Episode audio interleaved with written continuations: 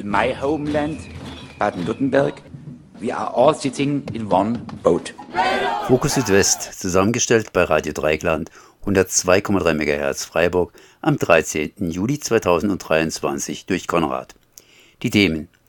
Die Schweiz und ihre AKWs rücken zukünftig in den Fokus des Atomschutzverbandes DRAS.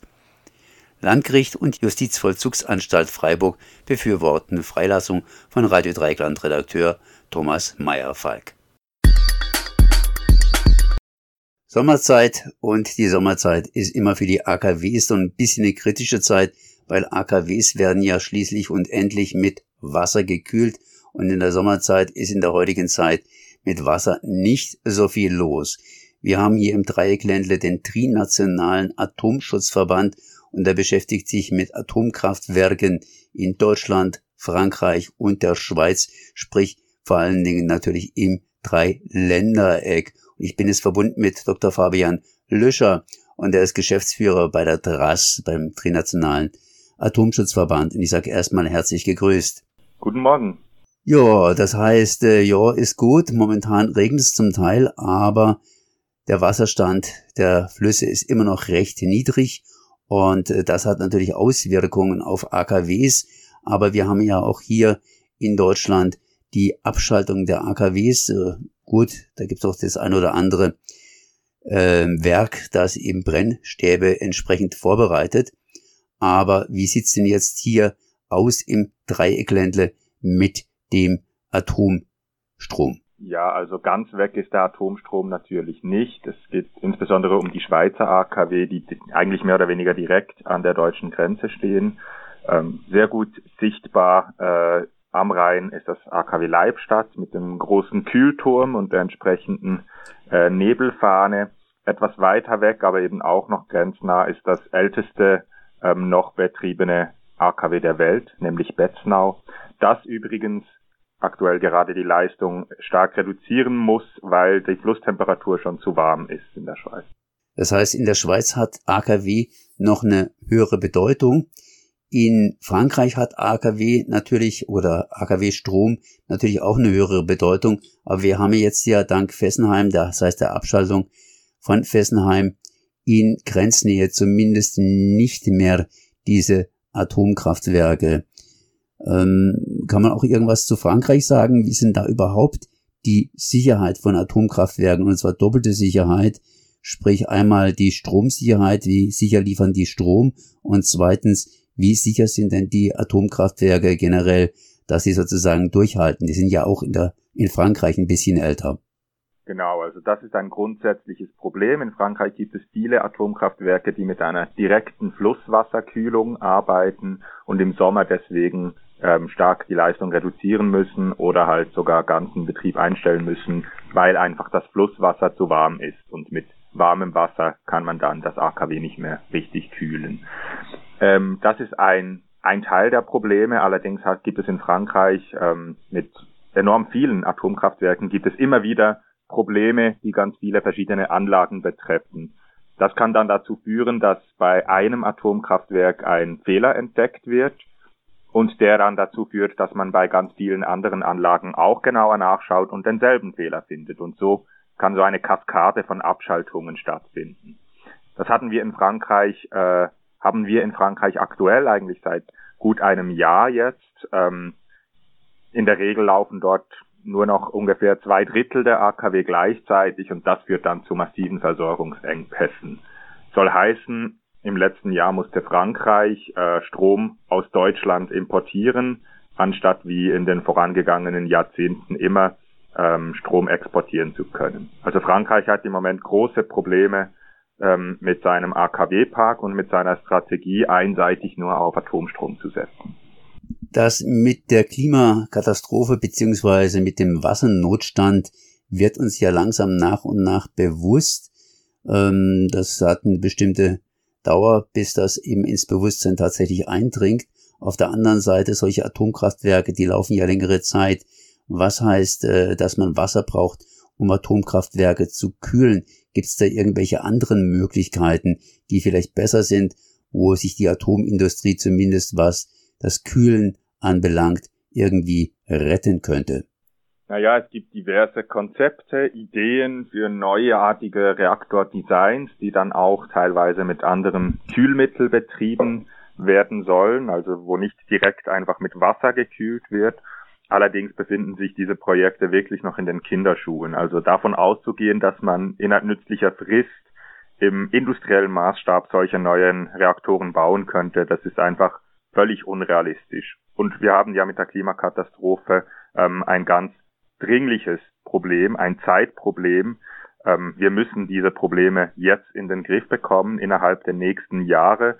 Ähm, wir haben schlicht einfach keine Zeit, um jetzt auf irgendwelche neuartigen Reaktordesigns, die dann auch wieder ihre Probleme mit sich bringen und ihre Unsicherheiten mit sich bringen, ähm, zu warten. Also man ist ganz, ganz schlecht beraten, wenn man denkt, man könnte jetzt einfach ähm, so ein neuartiges Reaktordesign auswählen und damit dann die Klimakatastrophe bekämpfen, weil das wird sich einfach zeitlich schon nicht ausgehen. Nochmal bei Frankreich zu bleiben.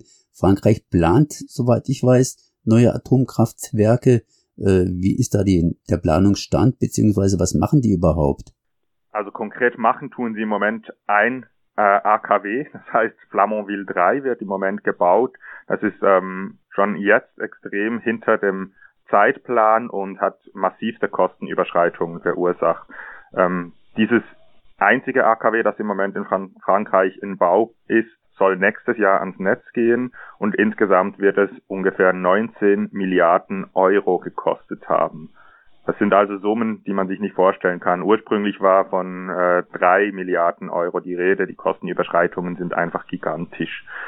Ähm, Daneben hat Präsident Macron und sein Kabinett haben gesagt, dass sie auch in Zukunft stark auf die Atomenergie setzen wollen. Sie haben auch explizit gesagt, ähm, dass sie das müssen, um quasi das militärische Atomprogramm am Leben erhalten zu können.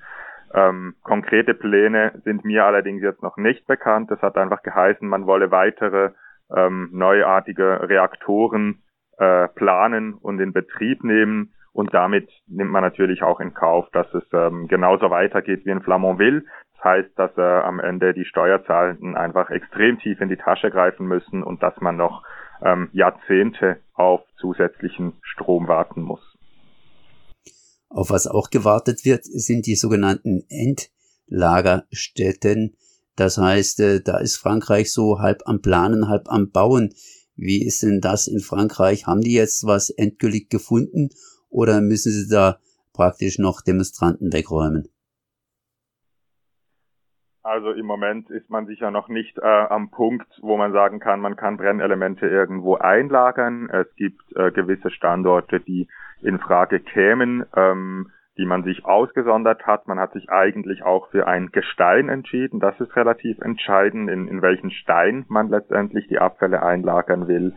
Ähm, aber auch das, das sind also Projekte, die über Jahrzehnte hinaus geplant werden müssen, ähm, mit gigantischen Unsicherheiten behaftet. Das sind äh, Bauprojekte, für die es schlicht kein Vorbild gibt, weltweit noch nicht. Ähm, und was ganz klar ist, ist, es wird sicher nicht dieselbe Generation betreffen, die quasi den Atomstrom bezogen hat, weil dafür sind die Zeiträume einfach zu gigantisch. Also die, die Menschen, die sich einmal mit diesem äh, Abfalllager herumschlagen dürfen, sind nicht dieselben, die jetzt vom Atomstrom profitiert haben. Aber in Frankreich, ähm, ja, man ist auf der Suche, man ist sicher ein Stück weiter als beispielsweise in Deutschland. Dort geht die Standortsuche ähm, erst langsam richtig los. Man ist aber weniger weit als in der Schweiz. Dort wurde im vergangenen Jahr festgelegt, an welchen Standort der Atommüll kommen soll. Na, dann wenden wir uns mal der Schweiz zu. Das ist ein bisschen griffiger. Wie sieht's denn in der Schweiz aus? Das heißt, ihr habt praktisch schon sowas ähnliches wie ein Atomendlager oder äh, das heißt, man ist da schon sozusagen äh, dabei, die Bautrupps zusammenzustellen? Noch nicht ganz, nein. Also was man hat, ist, man hat quasi den äh, geeignetsten Standort ausgeschieden aus einer Auswahl verschiedener Standorte. Aber bis quasi dort jetzt die Baumaschinen auffahren, werden Jahrzehnte ins Land streichen. Also die erste Einlagerung schlussendlich für ein äh, abgebranntes Brennelement ist irgendwo um die Jahre 2070, 2080 vorgesehen. Also das heißt, wir sind wirklich noch Jahrzehnte davon entfernt, das äh, Abfallproblem gelöst zu haben. Ähm, der Lagerverschluss ähm, also wenn dann quasi aller, äh, der ganze Müll entsorgt ist, bis man das Lager endgültig verschließt, das ist dann fürs nächste Jahrhundert vorgesehen. Also wir sind dort ähm, meilenweit davon entfernt, dieses Pro Problem quasi aus der Welt geschafft zu haben. Aber dennoch sind wir ein Stück weiter als Frankreich und Deutschland, weil quasi in der Schweiz bereits entschieden wurde, wer zum Handkuss kommt, in welcher Region diese gigantische Baustelle äh, dereinst aufgefahren wird. Äh, Habe ich jetzt richtig verstanden? 2070, 2080? Ja, also so, das sind so ungefähr die Größenordnungen, aber man kann natürlich auch nicht aufs Jahr genau heute sagen, wann es tatsächlich losgeht mit der Einlagerung, aber ähm, ja, also dass das jetzt in den nächsten paar Jahren oder so gelöst sein wird, das ist äh, ausgeschlossen. Naja, das ist noch ein bisschen hin. Da kann sich im Prinzip relativ vieles ändern. Wie fest ist denn das in der Schweiz oder andersrum ausgedrückt?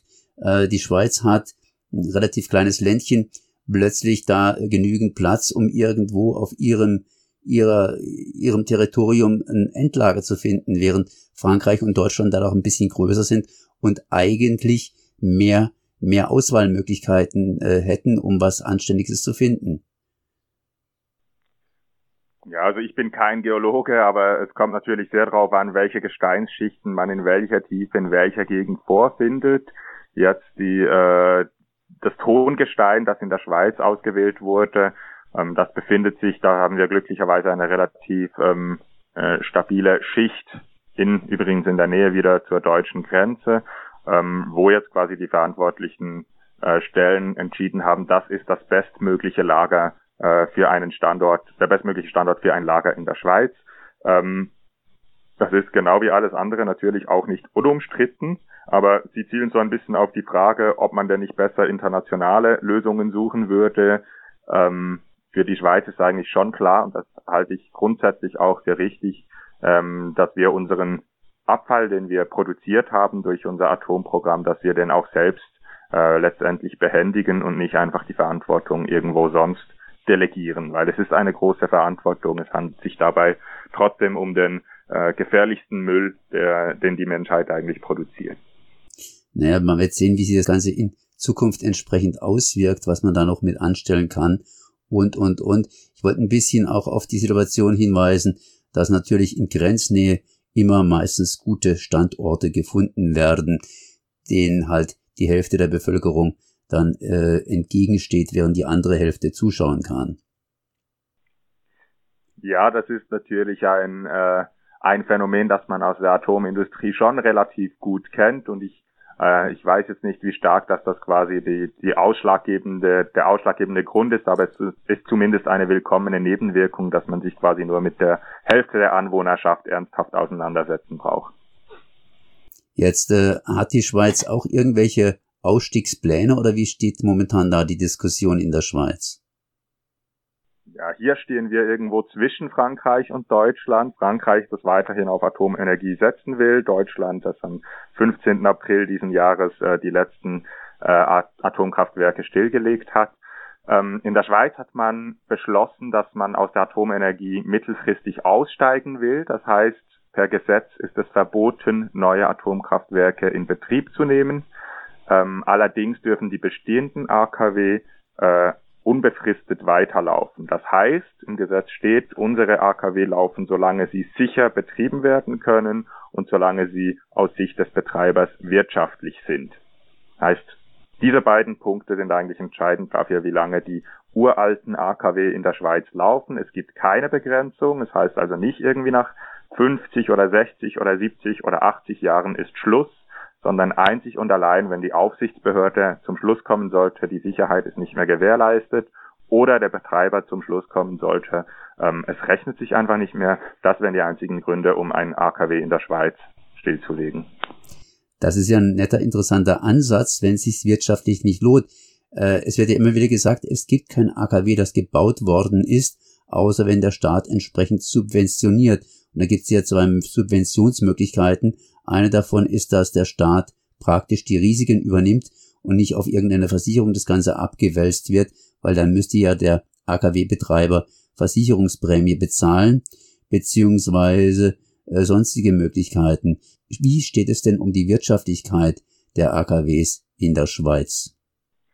Also das Thema Versicherung, das ist eine, ein, ein großes Fass, das man aufmachen könnte, wenn man sich einfach fragt, wie hoch muss eigentlich die Unfalldeckung sein für den, äh, für den Fall, dass etwas Schlimmes passiert in einem AKW.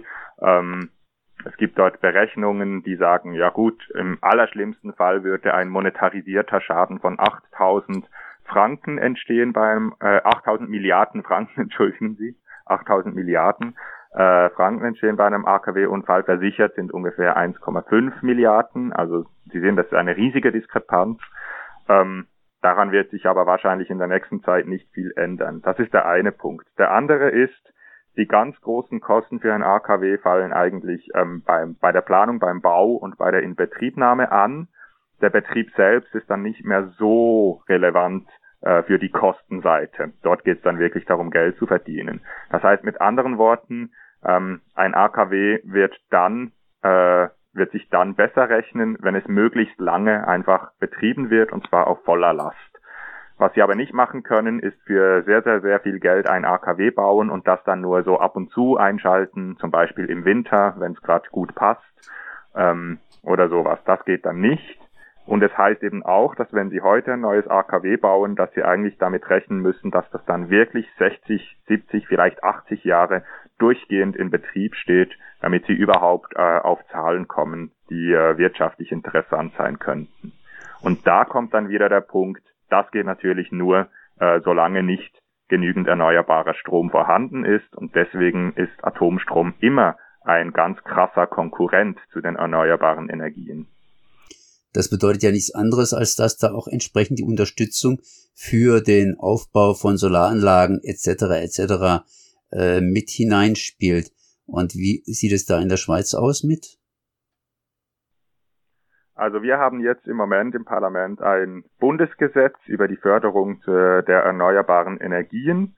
Und wenn dieses Gesetz in Kraft tritt, dann besagt es, dass wir bis 2035 35 Terawattstunden erneuerbaren Strom in der Schweiz produzieren wollen. Das klingt jetzt für, äh, für deutsche Zuhörerinnen nicht nach wahnsinnig viel. Für die Schweiz ist das aber, sind das gigantische Zahlen. Wenn dieses Gesetz ähm, quasi angenommen wird und wenn der Zubau dann tatsächlich so stattfindet, dann werden die, dann wird der Atomstrom früher oder später schlicht einfach aus dem Markt gedrängt. Er kann dann nicht mehr mithalten, es gibt keinen Abnehmer mehr dafür. Ähm, das heißt eben auch im Umkehrschluss, wenn die Atomlobby jetzt noch was reißen will, dann müssen sie das jetzt tun. Dann ist jetzt der Moment, in dem sie sagen müssen, ja gut, wir wollen anstatt erneuerbare Energien, wollen wir lieber Geld in neue AKW investieren, weil beides wird einfach nicht aufgehen. Das heißt, jetzt ist praktisch der Zeitpunkt, wo die Atomlobby nochmals versuchen kann, ihren Fuß reinzustellen, um eben für die nächsten, ähm, sagen wir mal, 70, 80 Jahre noch ein paar Atomkraftwerke hinzusetzen. Ansonsten äh, ist der Zug für die abgefahren. Ja, ich würde das, äh, ich würde das genau so formulieren und man merkt einfach, dass genau das aktuell passiert. Wir haben in der Schweiz seit ungefähr zwei Jahren wieder eine richtig heiß geführte Atomdebatte und die treibenden Kräfte der Atomlobby sind lustigerweise nicht mehr die, äh, die AKW-Betreiber oder die Stromversorgungsunternehmen. Die haben alle längst abgewunken und gesagt, ähm, nein, das ähm, im Vergleich zu den Erneuerbaren können AKW einfach nicht mithalten.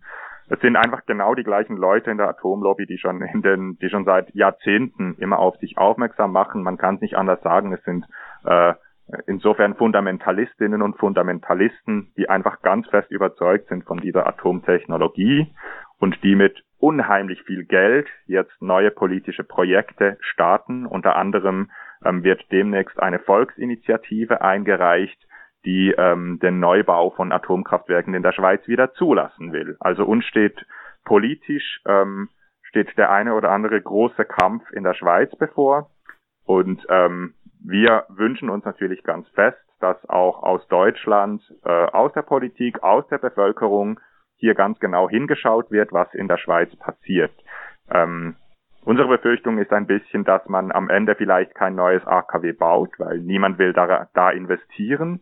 Dafür dann aber sagt, ja gut, dann lassen wir halt äh, Leibstadt oder Betznau ähm, einfach noch 20 Jahre länger ähm, am Netz aus Argumenten der Versorgungssicherheit oder was weiß ich. Und das wäre dann halt wirklich aus der Sicherheitsperspektive ein Problem, weil diese Atomkraftwerke wurden äh, ja vor 50 oder vor 40 Jahren gebaut und wurden nicht dafür ausgelegt, quasi ähm, 60, 70, 80 Jahre in Betrieb zu stehen. Ähm, man sieht das auch, gibt immer wieder Probleme, die äh, auf die Alterung der Anlage zurückzuführen ist. Und wenn was passiert, dann ist ganz stark eben auch die äh, Bevölkerung im Dreieckland betroffen und nicht nur in der Schweiz. Ist es bei der Bevölkerung inzwischen angekommen, dass man jetzt vor allen Dingen auf die Schweiz zu schauen hat? A, weil in Grenznähe ein Endlager gebaut wird. Das dümpelt zwar etwas vor sich hin, aber es dümpelt langsam und stetig vor sich hin. Und B, jetzt hier in der Schweiz ernsthaft nochmal an die Planung von neuen AKWs äh, rangegangen wird? Nun, ich denke, man muss ein bisschen unterscheiden. Es gibt natürlich ähm, Bevölkerungsgruppen, gerade in, äh, in Süddeutschland, die wahnsinnig stark interessiert sind am Thema Atomstrom, die ganz stark auch politisiert sind ähm, durch die Kämpfe, die sie selbst äh, in ihrem politischen äh, Leben gefochten haben gegen die Atomindustrie und gegen die Atomlobby. Und ähm, diesen Leuten brauche ich in der Regel natürlich gar nichts zu erklären. Die sind hervorragend informiert und kennen sich sehr gut aus mit dem Thema, können das auch sehr gut einordnen.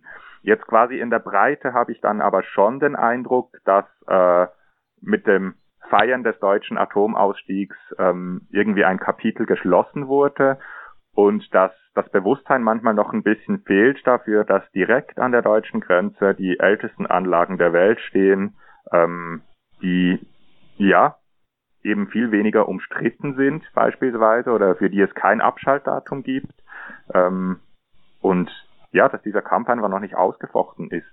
Und da hoffe ich schon, dass, ähm, dass in den kommenden Monaten und Jahren dass vielleicht auch in der deutschen Politik oder in der, in der äh, badischen, in der württembergischen Politik, dass es dort doch ähm, irgendwo ankommt, dass äh, wir in der Schweiz auch sehr darauf angewiesen sind, dass ähm, Deutschland, aus Deutschland sich dort Stimmen melden, die sich gegen diesen ewigen ähm, und risikobehafteten Weiterbetrieb von uralten AKW in der Schweiz einsetzen so Dr. Fabian Löscher, Geschäftsführer der DRAS des Trinationalen Atomschutzverbandes. Ich danke mal für das Gespräch.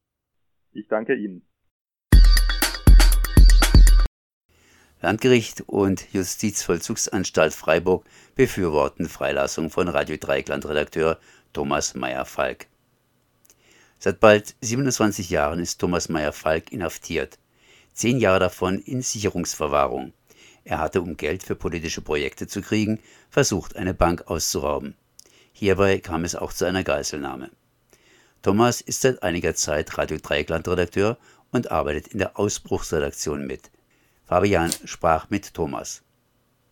Wie lief die Verhandlung am Freiburger Landgericht am Mittwoch ab? Die Verhandlung begann um kurz nach zwölf. Anwesend waren drei RichterInnen, der unter Vorsitz des Herrn Kronenthaler. Es kamen zwei VertreterInnen der Vollzugsanstalt, insbesondere der Leiter der Sicherungsverwahrung und die zuständige Psychotherapeutin. Geladen war auch die zukünftige Bewährungshelferin und mein Rechtsanwalt aus Düsseldorf war da und ich selbst und die Verhandlung dauerte, die nicht öffentliche Verhandlung dauerte lediglich 25 Minuten, denn der Vorsitzende machte schon einleitend klar, dass es heute gar nicht mehr um die Frage gehen würde, werde ich entlassen oder werde ich nicht entlassen. Das sei für ihn klar, ich werde entlassen. Fraglich waren jetzt nur noch, welche aufsichtsführenden äh, Maßnahmen angeordnet werden würden. Es gibt die sogenannte Führungsaufsicht in diesen Fällen, wenn nach zehn Jahren die Sicherungsverwahrung für erledigt erklärt wird, dann bedeutet das, dass man den Menschen auf die Straße äh, schickt, also wirklich aus dem Gefängnis raus von heute auf morgen. Und man möchte natürlich in irgendeiner Art und Weise eine gewisse Kontrolle über diese Person behalten. Und ähm, wenn jemand auf Bewährung entlassen wird, dann könnte man ja die Bewährung widerrufen. Das geht in diesem Fall ja nicht, weil die SV würde für erledigt erklärt und dann ist die Sache hinfällig. Und ja, ähm, der Vorsitzende meinte, ich müsse mich in Zukunft einmal im Monat bei der Bewährungshelferin melden, einmal im Monat bei einer Therapeutin einer forensischen Ambulanz, die eine Überwachungs- und Kontrollfunktion, aber auch eine Begleitungsfunktion hat. Und ich müsse, das ist äh, eigentlich immer in solchen Fällen der Fall, wenn ich meinen Wohnsitz oder meinen Arbeitsplatz wechsle, das halt einfach mitteilen oder mit der Bewährungshelferin absprechen. Jeder in der Anhörung durfte dann noch ein paar Sätze sagen, aber eigentlich war nach fünf Minuten der Sitzung schon klar, ich würde entlassen werden. Die Staatsanwalt, aus, ja? Aus dem System heraus äh, kann man äh, diese Anforderung erst einmal äh, äh verstehen, wenn jemand äh, äh, angeblich so lange eine Gefahr war, dann entlässt man ihn jetzt nicht völlig ohne Aufsicht. Genau, es wären allerdings auch wesentlich mehr Auflagen möglich gewesen. Also die Bewährungshelferin hatte mich schon hier in der Justizvollzugsanstalt vorab besucht und sie hat gemeint, also in anderen Fällen, da wird dann auch wesentlich restriktiver vorgegangen. Da gibt es dann Meldepflichten bei der Polizei, eine elektronische Fußfessel. All das hat der Vorsitzende gesagt, äh, sei in meinem Fall nicht angezeigt. Die Staatsanwaltschaft hatte sich gar nicht geäußert, also überhaupt nicht, weder zu dem Gutachten äh, der beiden Sachverständigen aus äh, Emmendingen, das sind äh, hier zwei renommierte, äh, ein Psychiater und eine Psychologin gewesen, die sechsmal hier in der Vollzugsanstalt bei mir äh, vor Ort waren, um mit mir ausführlich zu sprechen. Und deren Ergebnis war ja, wie du einleitend schon gesagt hast, eindeutig. Sie haben gesagt, sie befürworten eine Entlassung. Schwere Gewalttaten seien nicht zu erwarten. So, und äh, erstmal eine für dich sehr positive äh, Nachricht. Doch äh, die Staatsanwaltschaft äh, hatte noch einmal äh, die Möglichkeit, äh, jetzt nach der Verhandlung äh, Beschwerde einzulegen.